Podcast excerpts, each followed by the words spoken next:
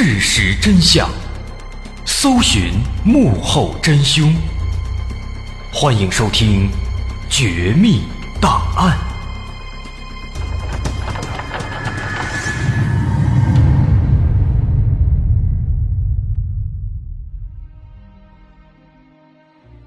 还原事实，探索真相。欢迎来到我们今天的《绝密档案》，我是大文。今天咱们要说的这件事儿，发生在十七世纪的塞勒姆。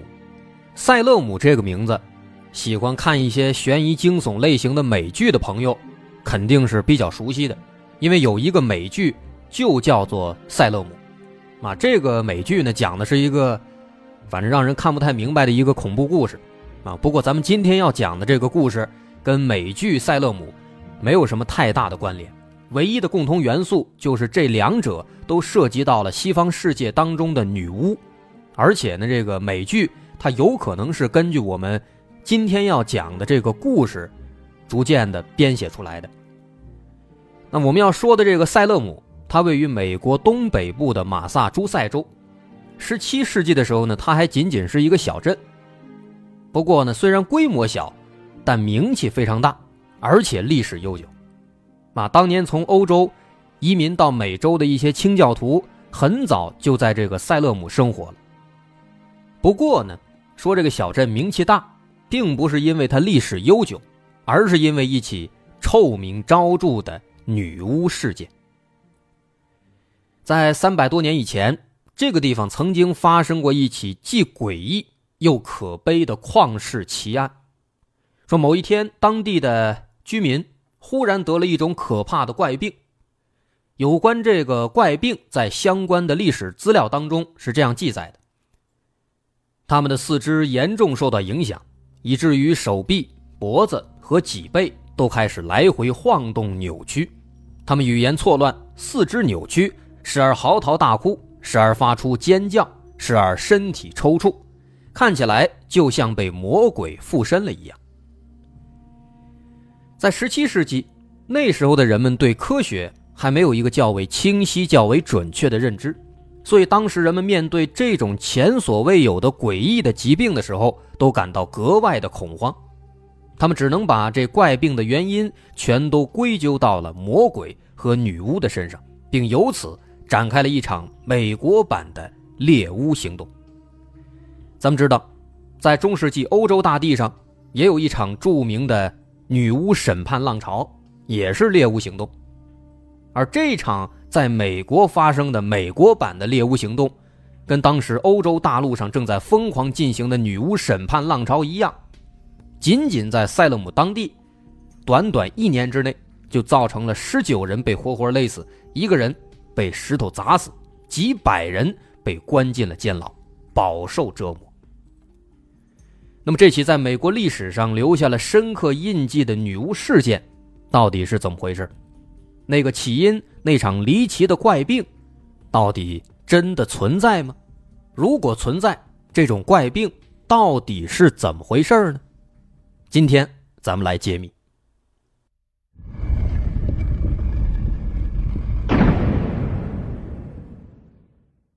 首先，我们把时间。往前推回到一六八九年，在这个时间点之前，塞勒姆的规模还非常小。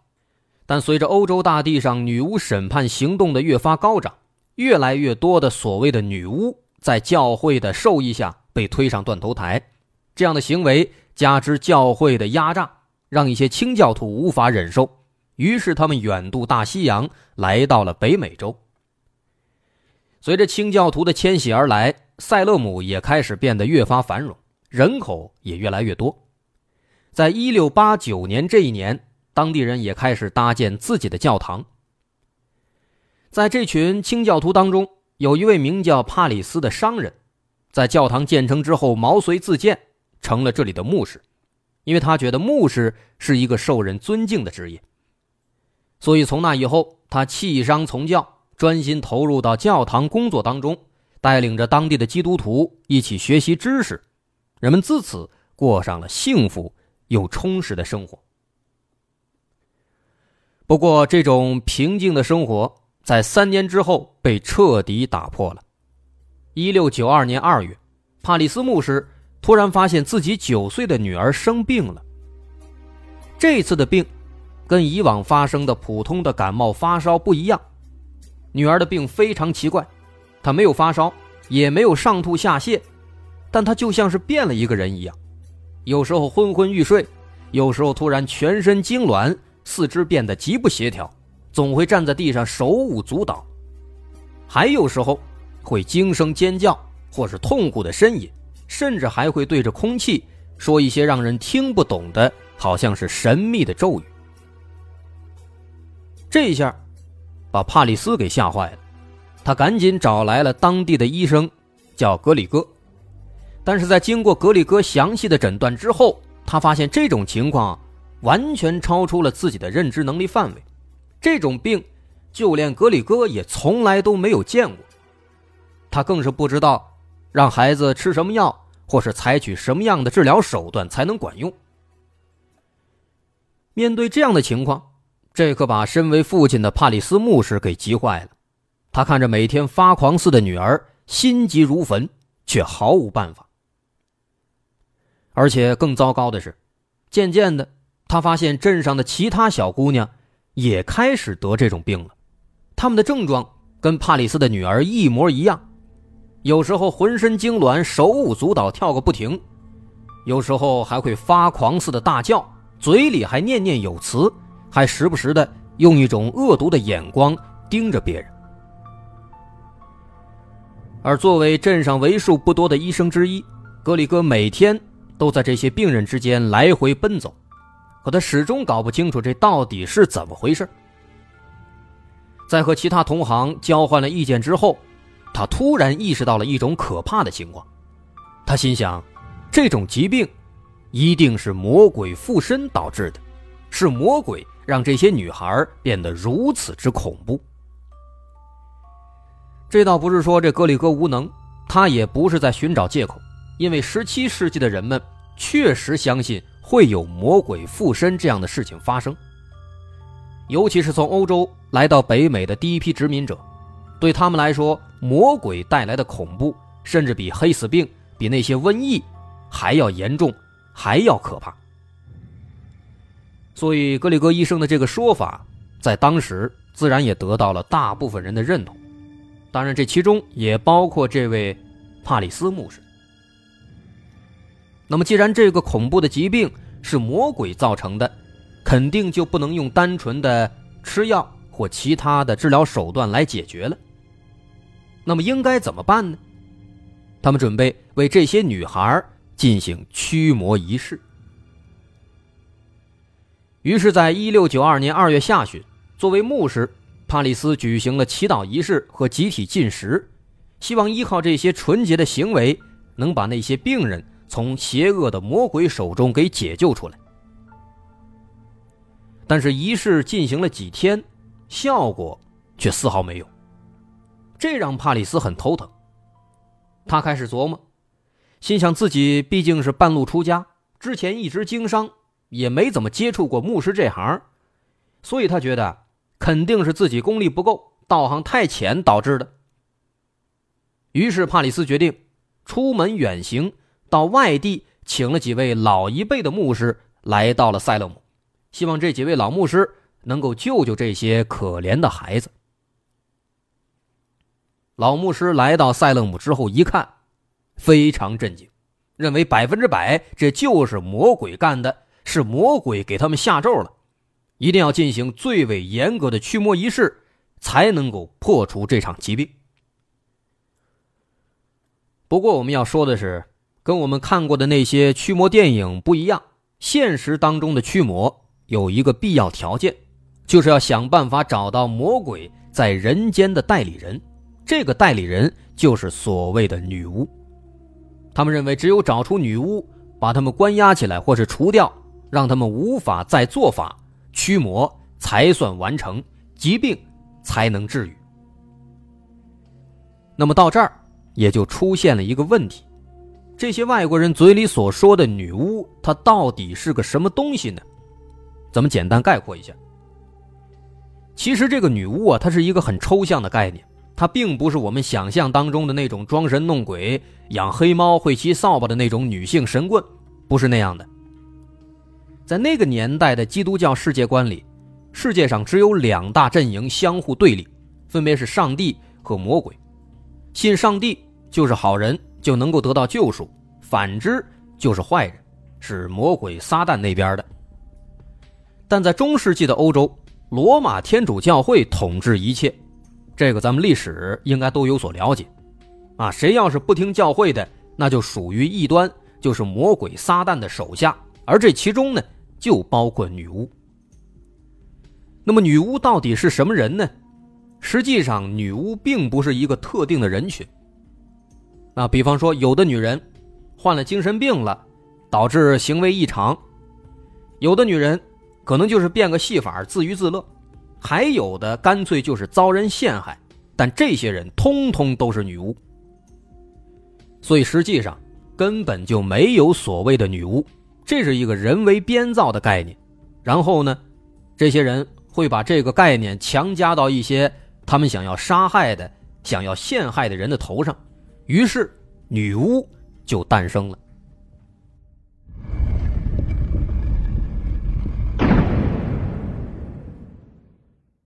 那么了解完了女巫，咱们再把话说回来，说当时那些老牧师提议。除掉魔鬼在人间的代理人，也就是女巫。那么他们如何把这些女巫给揪出来呢？有一个老牧师就提供了一个秘方，说这个黑麦是一种很好的通灵介质，用黑麦粉和那些得病的女孩的尿液混在一起，烘烤成面包，然后让这些得病的女孩吃下去，他们就能够识破女巫了。所以当时呢。他们就做了很多这样的面包，让那些得病的女孩吃下去。吃完以后，把他们叫过来，让他们指认身边谁是女巫。其实咱们现在看这种行为，完全就是胡闹。你想，这些生病的女孩本来就天天思维混乱、神志不清了，都天天哇哇乱叫，都痛苦呻吟了，哪还有思考能力？所以这些女孩当时也根本不知道自己在干嘛，就迷迷糊糊的。手指头随便一指，哎，一个女巫就被指认出来了。那么这第一个被指认出来的女巫是谁呢？是帕里斯牧师家的一位印第安女仆人，叫做蒂图巴。于是这个蒂图巴就被指控为罪恶的女巫，人肯定是无辜的，当时就拼命的辩解，但是根本没用，没人听他的。那这可怎么办呢？这地图八呀，确实也挺聪明，眼看要没命了，这个时候啊，急中生智，当然也是被逼无奈了，他就想了一个办法。他跟人们说：“说这样，我呢，我可以戴罪立功，啊，我把其他的女巫给供出来，但前提你们不要杀害我。”但实际上哪有其他的女巫啊？根本就没有，他也是瞎编的。哎，他就想挑软柿子捏，随便指认俩就完了。一琢磨，这镇上啊有一个女乞丐叫萨拉古德，还有一个女的，很少参加教会活动，叫萨拉奥斯本。这俩人的情况，这很适合当女巫啊，就他俩了。所以当时呢，地图八就说这俩人也是女巫，哎，编的是有模有样，啊，说这个自己跟撒旦签下了契约，把灵魂出卖给了撒旦，曾经啊骑着扫帚环游各地。干过各种伤天害理的事情，而这萨拉跟奥斯本呢，也都是自己的同伴。哎，当年姐儿仨经常一起活动，所以就这样，这三位可怜的妇女都给抓起来了，全都关进了监狱。那么到这儿啊，大伙肯定又奇怪了：这些牧师是如何认定这三个人到底是不是真正的女巫呢？他们就不怕这个女孩指认错吗？就不怕地图八说的都是谎话吗？那在这儿啊，我们就不得不提到欧洲中世纪的那场女巫审判浪潮了。在公元一四八六年，欧洲历史上最臭名昭著的一本书叫《女巫之锤》出版了。这本书的出版代表着恐怖的女巫审判运动正式开始。而当时为什么要有这个女巫审判运动呢？就像前面咱们提的，中世纪的欧洲是由教会统治的，教会以此为名横征暴敛，百姓民不聊生。而为了加强统治，作为统治阶层的教会就发明了这个女巫的概念，不服管的、搞事情的，通通是女巫，通通要处死。哎，所以这个宗教裁判所就忙起来了，整天忙着指控、审判，还有处死那些所谓的女巫。但是在执行的时候啊，这个裁判所难免会发愁，因为“女巫”这俩字儿又没有写在人的脸上，怎么把他们找出来呢？于是乎，《女巫之锤》这本专门鉴别女巫的大作就问世了，而这本书的作用就是教人们。如何判断女巫？那么怎么判断女巫呢？女人行为不端是女巫，女人行为太过端庄肯定是伪装的，也是女巫。女人对某项罪名认罪了，这表示她承认自己是女巫了。如果死不认罪的，那一定是魔鬼让他们拒不承认，也是女巫。因此这本书啊，成了欧洲女性的噩梦。他们很可能一觉醒来就被指控为女巫，然后被活活烧死。在十六和十七世纪，欧洲的女巫审判运动走向高潮。女人只要被认为是品行不端，或者被人指控了，都会被扣上女巫的帽子。而最容易被怀疑是女巫的，就是单身独居的女人、地位低下的女人，以及不热衷于宗教活动的女人。那么，咱们再看看塞勒姆被指控的这三个女巫，一个是女奴，一个是乞丐，再一个是不喜欢参加宗教活动的普通的妇女，每一位都正好符合人们心中的女巫的形象。所以说，正是这本书的出现，才能让牧师不假思索的确认这些人就是女巫，没错了。而塞勒姆的这三名可怜的女巫。本身他们就都是地位低下的奴隶或平民，没有人会为他们辩解，他们只能独自挣扎。但很明显，挣扎也没用，因为镇上的居民此时都沉浸在了恐慌之中，他们全都相信这怪病一定是女巫造成的，而且他们坚信，在镇子里肯定还有更多的女巫存在，因为就在大家忙着指认女巫的时候，他们发现塞勒姆已经有越来越多的人。开始染上了这种怪病，而且不只是女人，很多男人也开始发病了。他们的症状全都差不多，要么无病呻吟，要么歇斯底里，要么手舞足蹈，而且倒个不停。这一系列的情况让塞勒姆的民众陷入了巨大的疑惑和恐慌。难道是因为女巫抓的还不够多吗？面对越来越多的病人。大家又会想出什么样的办法？那些怪病的最终原因又到底是什么呢？这场发生在美国东北部17世纪的著名的女巫审判案件，在美国历史上留下了非常非常严重的污点。它到底是怎么回事？下节咱们接着说。